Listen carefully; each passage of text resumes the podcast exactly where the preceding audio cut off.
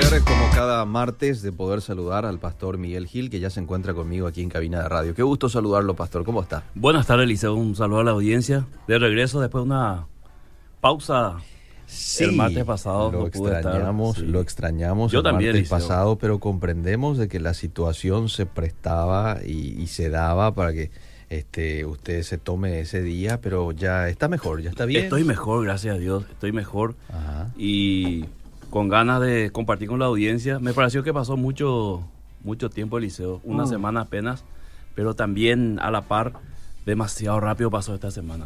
Así que Sí. Hoy le estaba diciendo a uno de los estudiantes acá en la Facultad de Teología, estamos, por lo menos acá en la facultad, a dos meses menos de terminar la, Otra el vez, año lectivo y las, las clases del año 2018. Sí. Que hace poco estábamos este, entrando en clase el primer día y ahora a punto de terminar. Increíble, Eliseo, increíble. Fíjate que la próxima semana es, espera un poco, sí, la próxima semana es octubre. El famoso cara de octubre. sí. Sí, sí, no, rapidísimo, rapidísimo. Bueno, eh, quiero comentarte y darle la más cordial bienvenida a nuestros amigos que ya nos están viendo por Facebook Live, ¿eh?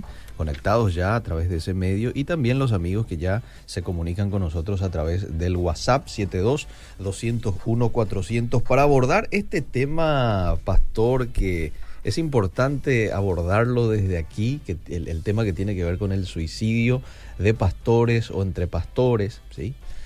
Este, ese es nuestro tema hoy. Ese es nuestro, nuestro tema, querido Eliseo.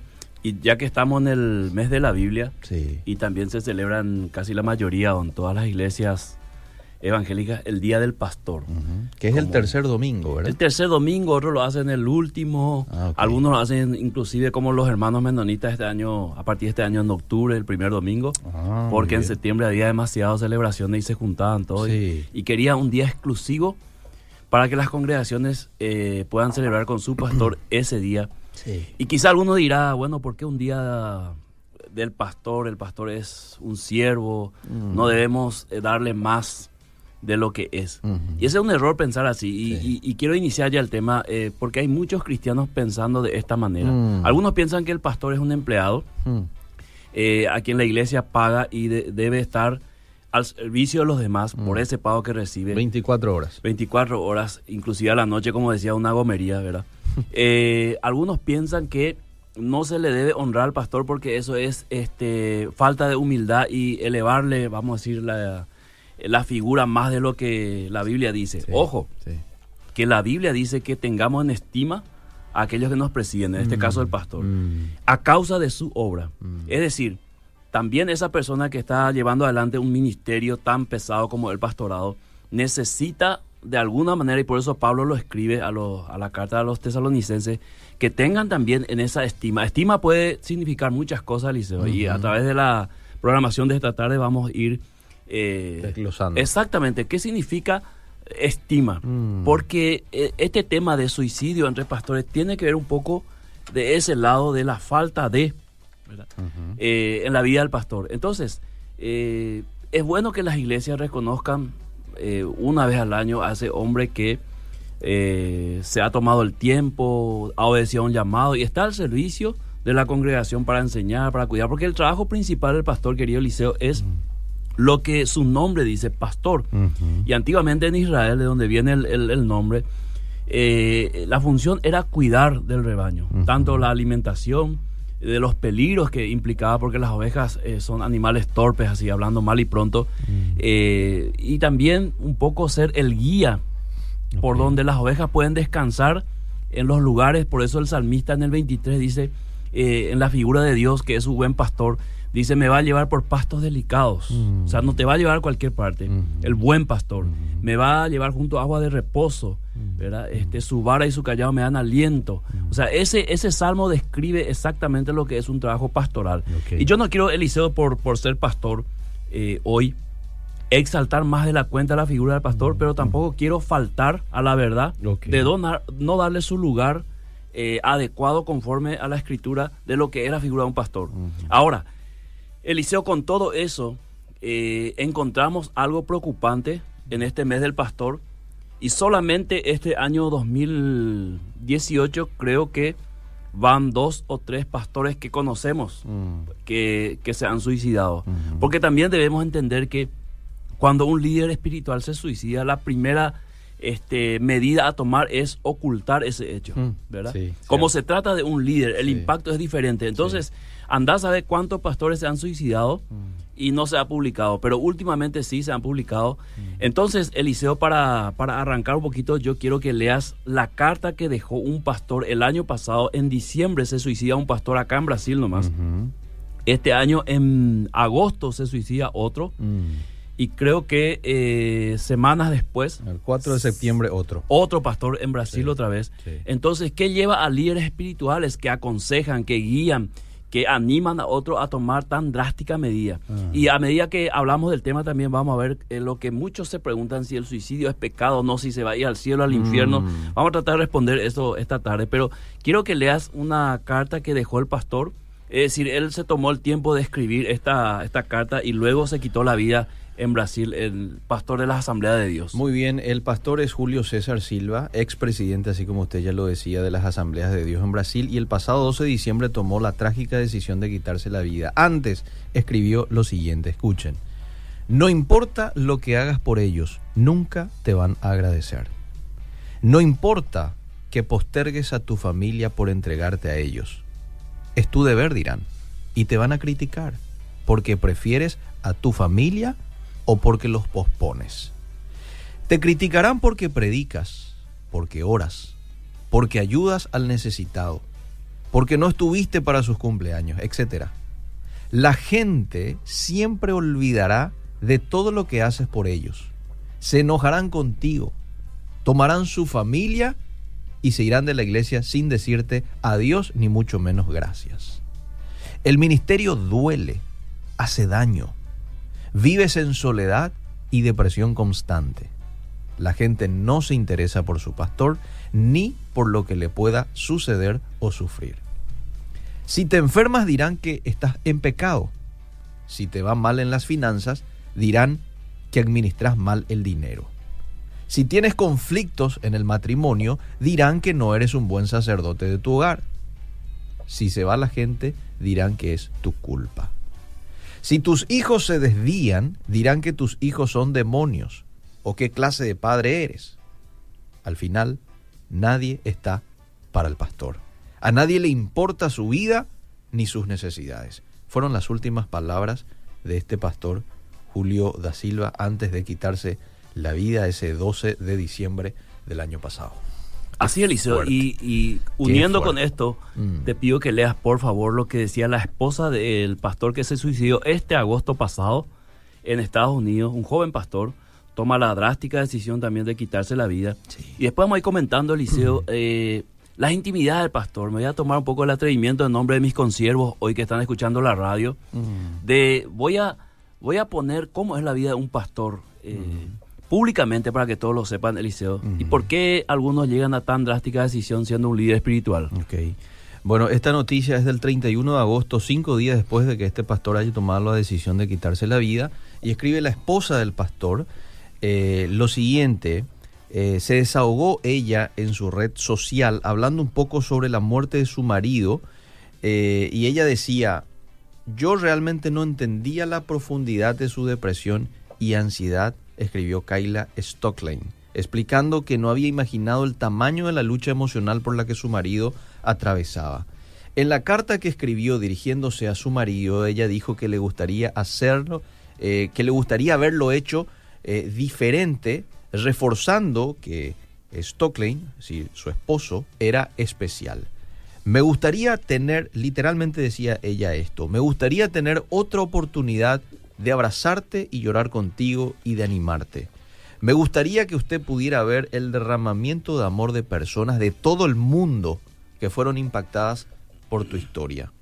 Sin embargo, destaca que había una batalla espiritual envolviendo la vida de su esposo. No entendía cuán reales e implacables eran los ataques espirituales, es lo que comenta ella. El dolor, el miedo y el tumulto con que usted debe lidiar todos los días son inimaginables, dijo ella. La esposa de Andrew Stocklane sugiere que la depresión de su marido fue consecuencia de la lucha espiritual que el marido eh, trababa trababa con el enemigo, donde la intención de Satanás fue impedir que él continuara haciendo la obra en el reino de Dios. El enemigo sabía que Dios tenía grandes planes para su vida. El enemigo vio cómo Dios estaba usando sus dones, sus habilidades y su estilo de enseñanza único para alcanzar miles de vidas para él, escribió ella. El enemigo le odiaba y él le perseguía incesantemente, insultándolo, torturándolo de manera que usted no podía expresar a nadie, añade Kaila, destacando que a pesar de seguir apasionada por el marido y desear estar cerca de él, ahora su responsabilidad es cuidar de los tres hijos. Palabras finales. Me gustaría estar ahí contigo, celebrando en las calles de oro, escribía ella. Pero por ahora continuaré viviendo para ti. Yo voy a criar a nuestros hijos para también ellos ser hombres de Dios, así como usted lo era. Tremendo, Eliseo, ¿no?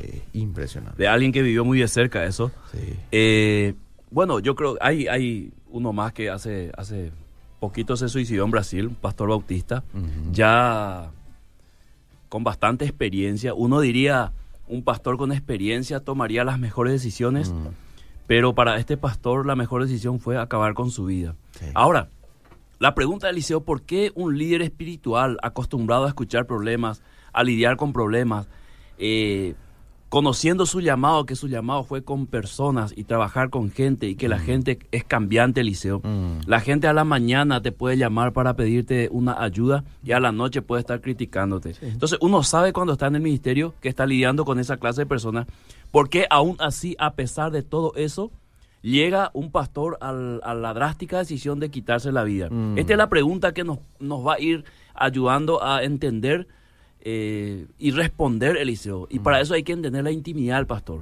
Entonces tenemos que hablar de la persona misma del pastor. Eh, los pastores o las personas que están en el pastorado tienen, tienen, Eliseo, la clara convicción que Dios le llamó. Sí. Y comienza un, un, un caminar de trabajar con gente siendo un siervo de Dios, eh, enseñando, cuidando, aconsejando, predicando, todo lo que se a la vida del pastor. Ahora, no todos los pastores, Eliseo, son conscientes de dónde se metió y que eso no tiene vuelta de página. Mm, O sea, cuando vos tomás el pastorado, vos no podés renunciar a los 15 días por alguien que te insultó o alguien que falló contigo. Vos sabés que a pesar de eso tenés que seguir. mm, Y vos sabés que tenés que poner buena cara cuando en realidad querés este, también largar la cara. Sí. O sea, hago esta descripción siendo sincero, Eliseo. Hay veces que vos no te querés ir a un lugar, mm, pero tenés que irte.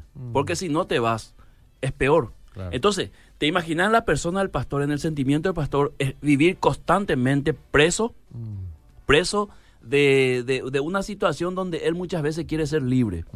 ¿Te acordás que Jesús, le- de, le- de tanto que le desesperó la gente, agarró un barco y se mandó mudar al Sí, otro lado? sí. ¿Por qué? Porque él como hombre necesitaba un tiempo de descanso, un tiempo a solas. Y eso muchas veces la gente no puede comprender. Mm. Este, un pastor quiere ir ocho días de, de retiro, de vacación con su familia, Mm, lo que sea. Eso enseguida, este, si es una congregación de 100 personas, 50 van a aplaudir, 50 se van a enojar. Mm. Sí. Y entonces, él puede ir al liceo a los ocho días de vacaciones, pero no va libre, no va para disfrutar, porque tiene Sí. en su mente Ah. esos 50 que le están esperando eh, con un serrucho en la mano, Mm. para cuando él vuelve. Entonces le van a comenzar a Claro. hacer saber su descontento. Entonces, al final no disfruta otra vez. Mm. Y entonces, si vos no, no, no te tomás un tiempo de descanso, trabajando con personas, siendo el, vamos a decir, el blanco de todo, de las personas de la iglesia, de las personas que son fuera de la iglesia, peor. Mm. Entonces vos vives en un constante, vamos a decir, una constante tensión Mm. Demasiado fuerte, una presión Una presión, sí. que tiene que tener una vía de escape. Mm. Y aquí viene el punto número uno. Muchos pastores no tienen esa vía de escape. Te voy a decir por qué, Eliseo. Porque el pastor, y a los pastores que me están escuchando me van a dar la razón, el pastor es la persona más solitaria que puede existir. Puede estar rodeado de muchas personas, pero te puedo asegurar con toda sinceridad, Eliseo, que el pastor es una de las personas más solitarias. Porque el pastor pensará así, no le voy a cargar a Eliseo con mi problema, mm, ¿verdad? mm. este, le puedo hacer tropezar. Eh, Eliseo no me va a entender. Eh, ¿Para qué le voy a cargar si él tiene su problema con su familia, con su trabajo? Entonces voy a callar, no voy a sobrellevar. Sí, sobrellevo 100 problemas, que es uno más. El, el problema es que las, los 100 problemas que voy a llevar son problemas externos a vos. Pero tu problema es un problema interno. Entonces el pastor camina, come, descansa, se mueve, estudia en estas condiciones. Y llega un momento, Eliseo, donde no hay vía de escape y esto llegó al colmo. Es ahí donde yo creo, con todo eso, que el pastor llega a la drástica decisión de decir, esto no, no va más. O sea, mi vida como que no tiene sentido, no aguanto esto, ¿verdad?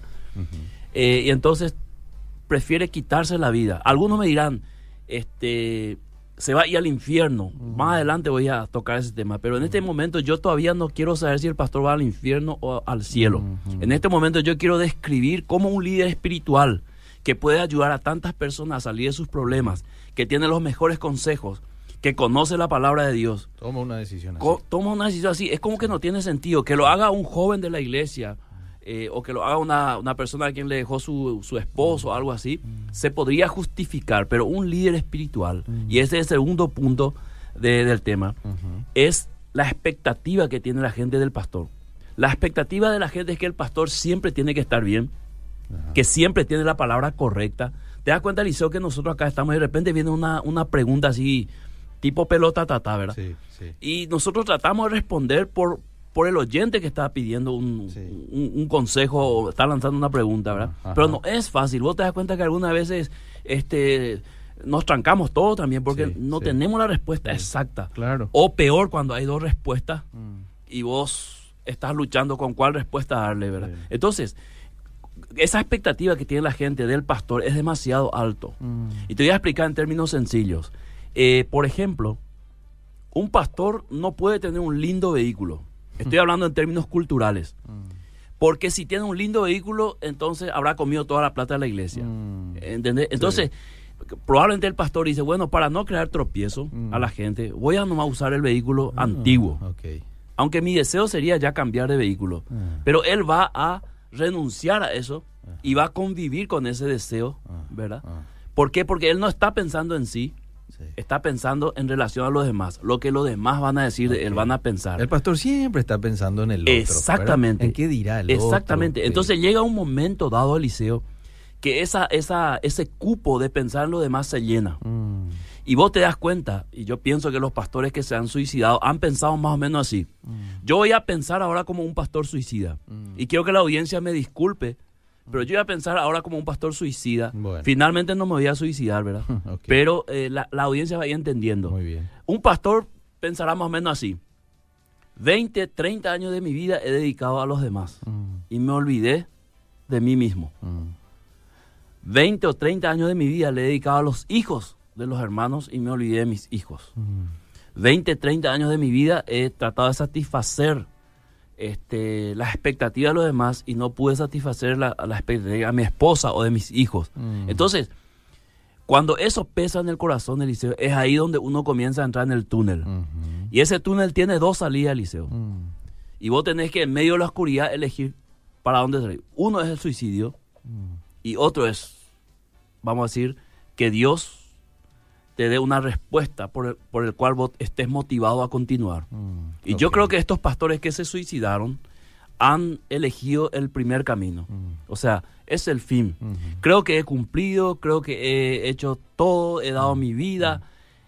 Aparte, sumarle, Eliseo, toda la depresión, ujú. que psiquiátricamente hablando, yo no soy psiquiatra ni psicólogo, pero cualquier profesional así que la depresión es uno de los disparadores del suicidio. Sí, Eh, cuando uno ya cae en una depresión, es como que cae en un, po- en un pozo sí. y ya no importa nada, no importa salir de ahí. Es como que uno mismo se echa en el pozo y dice, entiérreme, Mm. ya no tengo ganas de salir. O sea, es el fin de mi vida. Ya Y ve todo negro. ya, Exactamente. Y finalmente toma la decisión, ya sea con una pastilla, ya sea con- cortándose las venas, Mm. pegándose un tiro, pero eso ya no interesa, ¿verdad? El punto es que el suicidio de un líder espiritual no sucede de la noche a la mañana. Mm.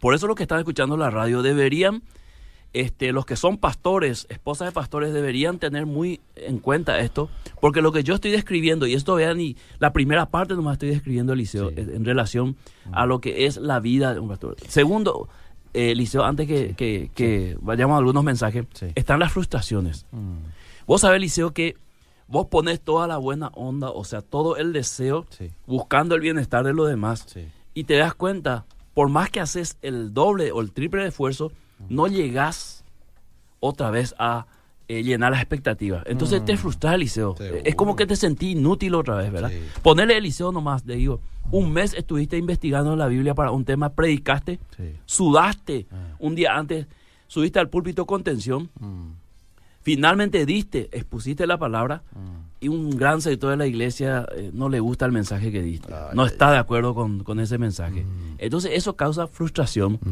Y una persona frustrada, no una vez al mes, Sí. constantemente durante varios años, Mm. tiene que llegar en algún momento en su vida donde se sienta tan frustrado que ya no tenga ganas de vivir. Ahí quiero paralizar un poquito antes de entrar a la tercera parte. Quiero hacerte una pregunta, pastor, con relación a este segundo punto que hablas, la expectativa que la gente tiene del pastor que finalmente desemboca esto este, en muchas veces en depresión, en pensamientos, ¿verdad? suicidas y demás. ¿Cómo actúa el pastor o su familia en un caso como esto, verdad? Porque esto es cierto de todo lo que usted dice. El pastor siempre tiene que tener la respuesta a todas las preguntas de lo que se refiere a la Biblia. El pastor siempre está en la mira de todos, ¿verdad? Eh, se le mira de punta a punta la vestimenta, el auto, así como usted ya decía, a sus hijos. Hay una presión para el hijo del pastor. Pastora Igna, ¿eh? Sí, tiene que Este, portarse bien. Tiene que portarse bien. Aníquena hace eh, desastres, su- sus cositas de, de niño por ahí por la iglesia. Entonces hay una presión también para ellos. ¿Cómo maneja eso un pastor? Esta es la, una pregunta clave, Eliseo.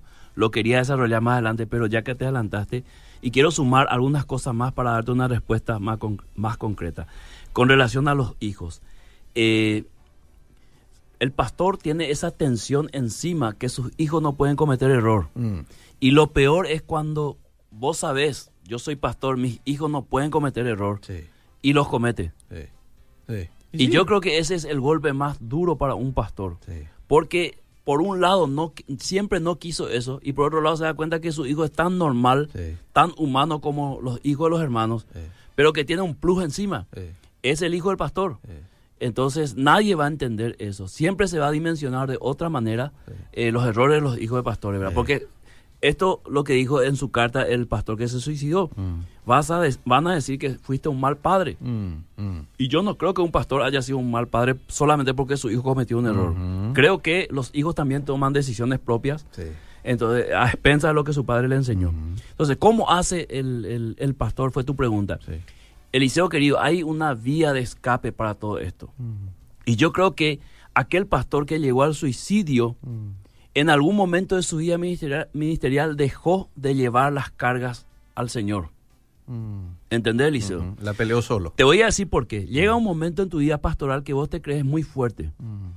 Entonces ya no necesitas llevar ciertas cargas a Dios porque te crees muy fuerte. Entonces asumí esa carga, poner en tu mochila y decir yo puedo con esto. Mm. Porque yo soy fuerte, porque yo conozco la Biblia, Mm. porque yo sé. Mm. Entonces eso se va acumulando, Eliseo, y llega un momento dado en que ya perdés la perspectiva de Dios.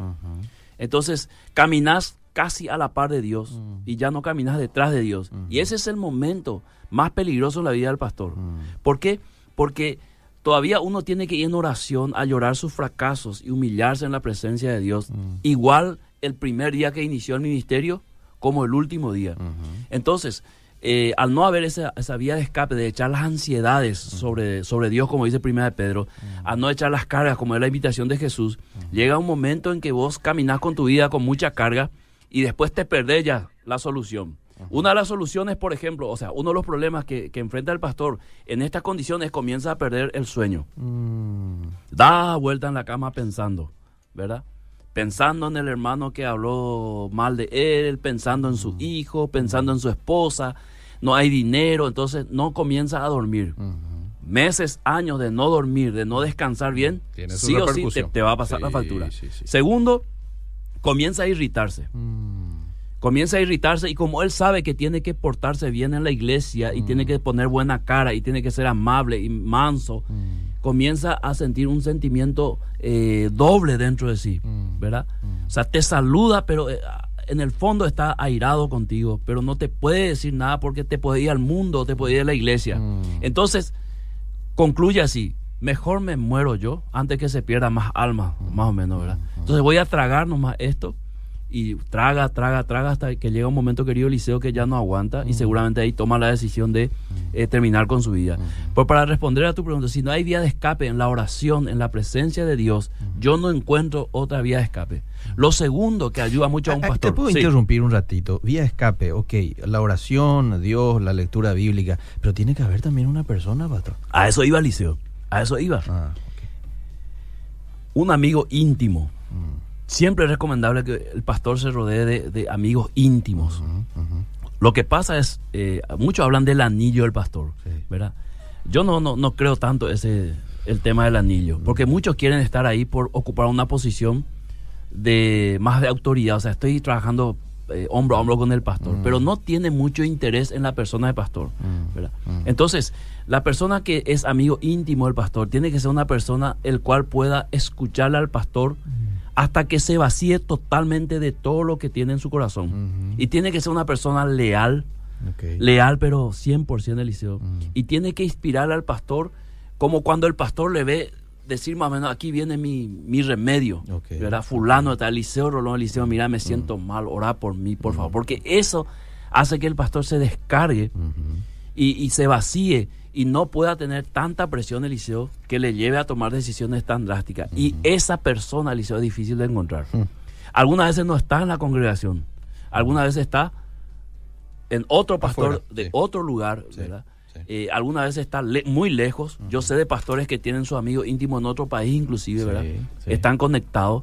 Y eso también, Eliseo, produce una cierta tensión de no encontrar en la congregación personas leales que puedan escuchar al pastor. Porque el pastor piensa así, no quiero cargarle con mi problema, es demasiado pesado para él. Y también tiene este temor. ¿Qué tal si yo le digo a Eliseo que tengo problemas con la pornografía? Mm. Y Eliseo le cuenta a su esposa, Mm. y su esposa le cuenta a la esposa del hermano que es su amiga, sí. y esta le cuenta a la prima que es su mejor amiga, Sí, y ella le cuenta en el grupo de. WhatsApp, solamente es la familia, ella fuiste al mazo. ¿Entendés? ¿Te, da- te das cuenta con qué pensamiento lidia el pastor Sí, constantemente? Sí. Y el famoso que va a pensar de mí, que ahí ya probablemente estamos entrando al segundo tema, ¿verdad? Que es la expectativa que la gente tiene del Claro, pastor. claro. Porque, porque yo creo que mucho también de culpabilidad en este segundo punto la tiene el pastor también. Que muchas veces nos mostramos, eh, eh, nos mostramos, el pastor se muestra así muy, muy, este, ¿cómo diríamos? Alguien que no pisa todo, eh, o no le parece a usted. No sé, una ¿Sabe percepción nomás que tengo. Voy voy a utilizar un- un- un- una frase que dicen los niños, no auto contigo. Porque vos te adelantás todo a mí, ¿verdad? sí, Bueno, eh, vaya usted, asesino, vaya usted. no, no, eh, querido Eliseo, eh, yo no estoy diciendo que el pastor no tenga su cuota de, de culpabilidad. Mm, Pero ¿sabes qué pasa, Eliseo? Eh, cuando la expectativa es, es mucho sobre vos mm, y vos alimentás eso en la congregación, sí, le das a entender que vos sos el Superman, el superhéroe, que vos podés con todo, sí, ¿verdad? Eso es mentirle a la gente. Mm. Porque sencillamente ni Jesús, sí. ¿verdad? Pues Jesús se cansó. Mm. Hubo un momento dado en que él pidió oración en Getsemaní. Mm. Hubo un momento dado que le desesperó la gente. Hubo un momento dado que le cansó la gente, ¿verdad? Generación de vivir hasta cuándo de estar con ustedes, ¿verdad? Sí. Se y de ¿verdad? Sí. Es lo que el pastor dice en privado, ¿verdad? Constantemente. Los pastores que están escuchando saben que es cierto. El pastor Emilio decía que es cierto, se está escuchando. Eh, entonces, Sí. se escuela y open de ¿verdad? Es una expresión de cansancio. Sí. Eso no significa pecado, Sí. significa decir una realidad. Entonces, eh, el pastor muchas veces tiene que tener la suficiente humildad y madurez de decirle a los hermanos, hermanos, vamos a bajar los decibeles hacia mi persona.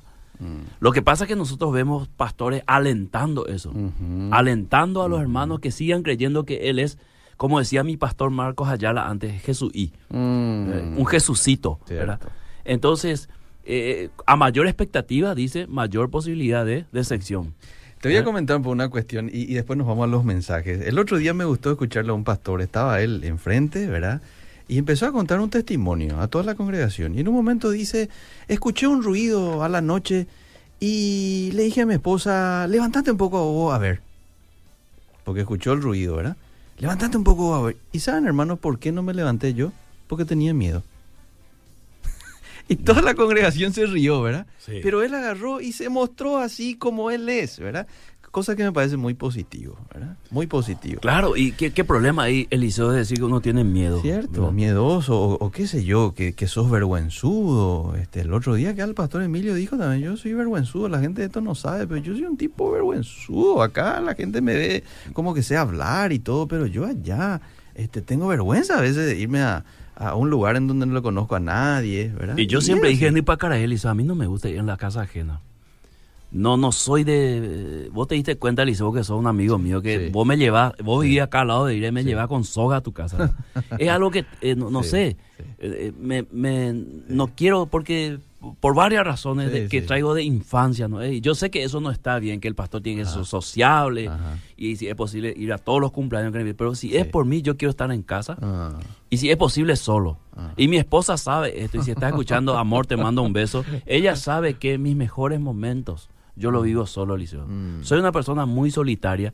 De hecho, soy un- el, el- el- el único varón entre cuatro hermanas por mucho tiempo, ¿verdad? Y siempre jugué solo, hablé solo, ¿verdad? Hasta ahora hablo solo, ¿verdad? Y a esta edad, cuando voy a hablar solo, ya la gente comienza a pensar mal de vos. Entonces, pero pero es, es una debilidad quizás mía, ¿verdad? Sí. No soy muy sociable, querido Sí, Eliseo. sí. Eh, y tengo que admitir eso que como pastor me cuesta. Entonces, eh, cuando vos haces creer a la gente que sos el Superman, sí. ¿verdad? Sí. Entonces te estás cargando también una mochila demasiado grande porque el día que no hueles, la gente te va a reclamar. Muy cierto. Bueno, muchos mensajes así que quiero leer, pastor, ¿Cómo ¿le parece? ¿Cómo no? Muchos pastores escribiendo. Qué bueno, Sí. quiero escuchar a los pastores. Omar Parma, usted lo conoce, un Le pastor conozco, muy, un saludo a Omar. muy querido. Dice, saludos Eliseo y el pastor Miguel Gil. Gracias por afrontar este tema de manera franca y compasiva. Carmen dice, aquí escuchándoles, Diego Reineiro dice, espectacular el programa, muy buen tema, saludos a mi querido pastor, un gran hijo de Dios, fuerza con tu lucha, querido pastor.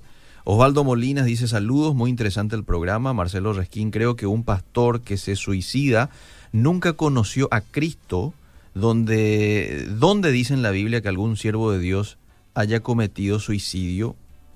No estoy de acuerdo contigo. Tampoco estoy querido. de acuerdo Si con me da el tiempo, te voy a responder bíblicamente, pero no es así, ¿verdad? O mira, sea, mira que Elías recibió una contención en un momento Sí, oportuno, sí, si no quiso hubiera, morir, o si quiso no, morir, Jonás. Sí, sí, sí, sí, Saúl sí que murió, luego Sansón. sí. Y mira que Elías venía de una victoria grande. Tremendo, sí, sí. Acababa de... de- de- eh, Elías experimentó lo que todo pastor quiere experimentar. Sí. Un, un respaldo de Dios públicamente, Ajá. con milagros y señales, Ajá, ¿verdad? ajá. Y luego quiso morirse Sí, al sentir la amenaza de Jezabel sí. y se sentía solo. Y ahí es donde Dios le dice, no estás solo, hay siete mil. Es el pensamiento pastoral, estoy solo. Mm. Aún así el pastor hasta de su esposa se olvida. Y la mayoría de nuestras iglesias no abordan los demás cinco ministerios igual de importantes que el pastoral, maestros, evangelistas, profetas, apóstoles, que son cargos paralelos al del pastorado con funciones totalmente diferentes. La carga, lógicamente, está muy mal distribuida. El trabajo eclesiástico está muy mal distribuido en nuestras iglesias. Es imposible llevar la obra eficientemente sin un equipo profesional de trabajo. Lógico que esto genera un montón de frustraciones y resentimientos. Desde mi óptica, el abordaje profesional de un ministerio quíntuple, bien distribuido, es una clave para el éxito eclesiástico. Soy hijo de pastor y vi el mismo sufrimiento en mi padre, toda la vida batallando en solitario siempre. Y le quiero preguntar así me puede responder el, el oyente que es hijo de pastor. Esto es lo que ocurre a los hijos de pastores. Ven el sufrimiento de su papá y de su mamá y dice, yo cualquier profesión, cualquier este, fabricante de manga para chaleco quiero ser, menos pastor. ¿Por qué? Porque ya tiene una noción del pastorado, Sí, cierto. quizás que no es la correcta, ¿verdad? Pero es la, la, la, la, la realidad. Sí. Entonces hace huir también eh, a ese llamado. Y quizás tenga el llamado, pero se resiste, Se resiste. porque no quiere vivir lo mismo que Sí, su papá. sí. Ojo, no digo que todos los pastores son depresivos. Eh. Hay pastores que gozan de su ministerio, ¿verdad? Pero que esto es una realidad en la vida de pastor, ningún pastor me va a decir que no es así. El, el hijo del pastor ni al seminario no quiere ir más, no quiere más estudiar la Biblia. Quiere estudiar cualquier otra cosa menos eso. Claro, dice, yo, yo, yo quiero vivir mucho tiempo, dice, ¿verdad? Sí. Yo quiero disfrutar la vida, más o menos como que el pastorado tiene esa, esa cosmovisión eh, de sufrimiento nomás. Bueno, ¿qué pasa si el llamado lo tiene solo el pastor y su esposa no? Uy, qué pregunta. Y en la iglesia no hay la figura de pastor ahí. Sí, Eh, bueno, esta figura de pastora es un tema aparte, pero ningún pastor que está en el ministerio eh, deja de involucrar a su esposa. ¿verdad? Que le llamen pastora o no, ese es un tema que ya hablé Sí, una sí, vez, no de sí, ira. O sea, eso, eso es ocasionalmente. O sea, que vos le llames pastora no, no cambia nada. Que le llames tía, fulana, no va a cambiar nada. Mayormente, por lo que yo veo, Eliseo, eh, la mujer tiene una, un gran papel este, al lado de su marido. Porque también es esa persona que le contiene, que le conoce, eh, que se ocupa de llenar ese vacío, que se ocupa de darle seguridad. A mí mi esposa me da mucha seguridad, querido Eliseo, porque es una de mis Qué bueno. primeras críticas y yo sé que cuando ella me dice, me dice con mucho amor para que yo mejore, jamás lo decir de una perspectiva para achicarme o lastimarme. Entonces para mí es muy importante las palabras de ella, ¿verdad? Mm. Y lo, todo lo que me ayuda en el ministerio ni hablar, ¿verdad? Entonces, eh, no sé si habrá esposas de pastores que eh, le levantan el freno de mano al marido, habrá también, ¿verdad? Pero yo creo que igual está llamada, solamente que no está cumpliendo su, su función, su rol. Me encanta el programa. Tanta carga llevan los pastores. Deben estar para todo el mundo y para cuando y, y para cuando ellos nunca nadie está. Lo digo con propiedad porque soy hija de pastor y conozco a muchos hijos de pastores que no quieren saber nada de Dios. Bendiciones, dice Raquel. Eh, voy al siguiente mensaje. Buenas tardes, buenísimo el programa. El pastor Miguel. Eh, Julia de Pirayú firma este mensaje. No, vamos a terminar hoy, parece, Eliseo. ¿eh? No, creo que vamos a seguir. Vamos a seguir, parece, sí. El requisito para un pastor está bien claro en la Biblia, en Tito 1, 7 al 9, y no puede tener problemas con la pornografía. Lindo el programa. ¿Será? No debería. No debería. No, no, no. Cuando nosotros Pero hacemos, no cuando un- nosotros tomamos un texto como el que él toma, Sí. o 1 Timoteo 3, no debemos pensar eh, que un pastor o alguien que está en el pastorado no pueda tener tentaciones Mm. o luchas, Mm, ¿verdad? sí. O sea, claro. en, en ese sentido estamos dando la impresión de que el pastor tiene que ser una persona perfecta, ¿verdad? Ajá. Y a ese perfecto hay que ponerle en el ministerio. Y la realidad nos muestra que no es así. Mm, Varios pastores en estudios se han mostrado esto, Eliseo, sí. Eh, lidian con la pornografía. Sí. Y uno dirá, ¿cómo un pastor va a lidiar con la pornografía? Es que es una realidad. Sí. No debería estar lidiando con una pornografía. Debería estar lidiando con un pasaje difícil de la Biblia, ¿verdad? Madrugada y madrugada leyendo, tratando de entender, y no con la pornografía. Pero la realidad muestra que sí. ¿Por qué ocurre esto? Es una buena pregunta. Y porque se ha descuidado, porque no ha, no ha trabajado con esa área de su vida. Porque tuvo un pasado. O tuvo un pasado pornográfico cuando era joven antes de ser creyente y lucha, lidia con eso, Sí, ¿verdad? Sí. O porque no lo ha compartido con alguien para que le ayude, pero de que es una realidad, es una realidad. Mm, Yo creo que si un pastor se suicida es tan sencillo. Sata- Satanás ganó, se alejó de Dios y Satanás llevó su vida. Esa es la opinión del oyente. ¿Te parece tan sencillo así? Ojalá fuese así tan sencillo. Respondo al pastor Miguel Gil, dice el mismo oyente, el hijo de gracias, pastor. gracias. Sí, totalmente. Es más, fui rebelde y me alejé de la iglesia a consecuencia de verle a mi padre sufrir y consigo toda mi familia. Me costó mucho sanar esa herida. Mis respetos y total admiración hacia los pastores entregados 100% al ministerio. Vos sabés, pastor, eh, eh, Eliseo, eh, hablando del pastorado y sus hijos, Sí, algo que yo siempre, van 22 años que yo soy pastor, sí. y algo que yo siempre eh, pensé y procuré es no mostrarle a mis hijos de que este es un camino así tipo de sufrimiento. Mm, Pero vos sabés, Eliseo, por más que yo me esmeré Se y le mostré que servirle a Dios es lo máximo, mm. que yo dejé lo que más amaba eh, por Dios, todo. Vos sabés el resultado, Eliseo. Sí. Ellos se percatan. Ellos igual se dan cuenta. Sí, sí. Ellos igual se dan cuenta de que muchas veces quizás nuestra cara o nuestra angustia o en la mesa o, lo- o como sea, ellos perciben en el espíritu algo no está bien, ¿verdad? Y no es tanto así como papá dice. Mm. Y no, no se puede evitar, querido Eliseo. Lastimosamente no se puede evitar eso. Bueno, eh, es algo que falta saber que nuestros pastores eh, son seres humanos, eh, como cualquier miembro que necesita de nuestro apoyo y mucha oración por él y su familia. Saludos a mi pastor que es mi papá. Mira vos. Qué bueno, qué bueno. Bueno, voy al Entre siguiente. paréntesis, Eliseo, mientras Sí, buscáis, Sí, sí, sí. te doy un ejemplo. Cualquier hermano de la congregación puede pres- prestar plata del pastor y no pagarle. Y eso se va a terminar ahí. Cierto. Y esto los pastores que están escuchando la radio saben. Sí. Eso te- te- se termina ahí. Tranquilo, hermano. Tomalo como una bendición. Guay. Pero al revés, Sí, al revés, eso va a tener otro impacto, te lo puedo asegurar. totalmente. Dios les bendiga. En números 11, 17, en estos pasajes se aprecia cómo Dios delega y comparte la carga. No es buena que todo quiera llevar solo una persona. Hay que orar y accionar más a favor del reino y dejar de ser solo un público. Fuerza a todos los pastores. Ánimo, excelente tema. Eso tiene que ver con, con la recomendación de, o el consejo de Jetro a Moisés. suegro Sí, de Moisés. Sí, Sí, sí, sí, sí. Los pastores se tienen que rodear de personas eh, con visión del reino, Eliseo. Porque si vos te vas a rodear otra vez de carga, con personas que te van a poner este ruedas cuadradas a la carreta, entonces vas a sufrir el doble. Sí, sí. Bueno, el suicidio no es una ofensa a Dios, dice un oyente. Voy a más mensajes. Buenas tardes. ¿Cuán difícil es la tarea del pastor? Qué verdad todo lo que ustedes están diciendo, dice Lucy.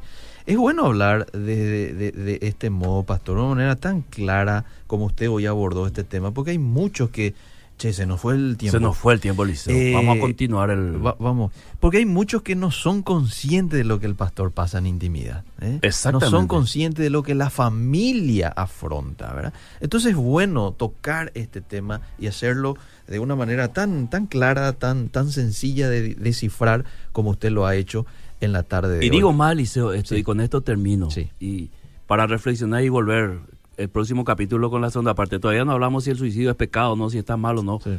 Vamos a dejarlo para la próxima. Pero para todos los pastores Sí. que viven de ofrendas o viven de la plata de la iglesia, Eliseo querido, eso es un peso demasiado vivir así. Yo lo digo con toda sinceridad como, como persona que a los 22 años he vivido de ofrendas. Mm, Algunas veces da gusto y algunas veces no da gusto. mm, Es un peso grande Mm, cuando vos vivís por fe y estás, eh, vamos a decir, en una situación de dependencia mm, de muchos factores, mm, ¿verdad? Eh, yo no lo tomo como un empleo que a fin de mes me tienen que pagar, Mm, ¿verdad? mm. Eh, Yo tomo como que estoy sirviendo a Dios y Dios se ocupa de mí. mm.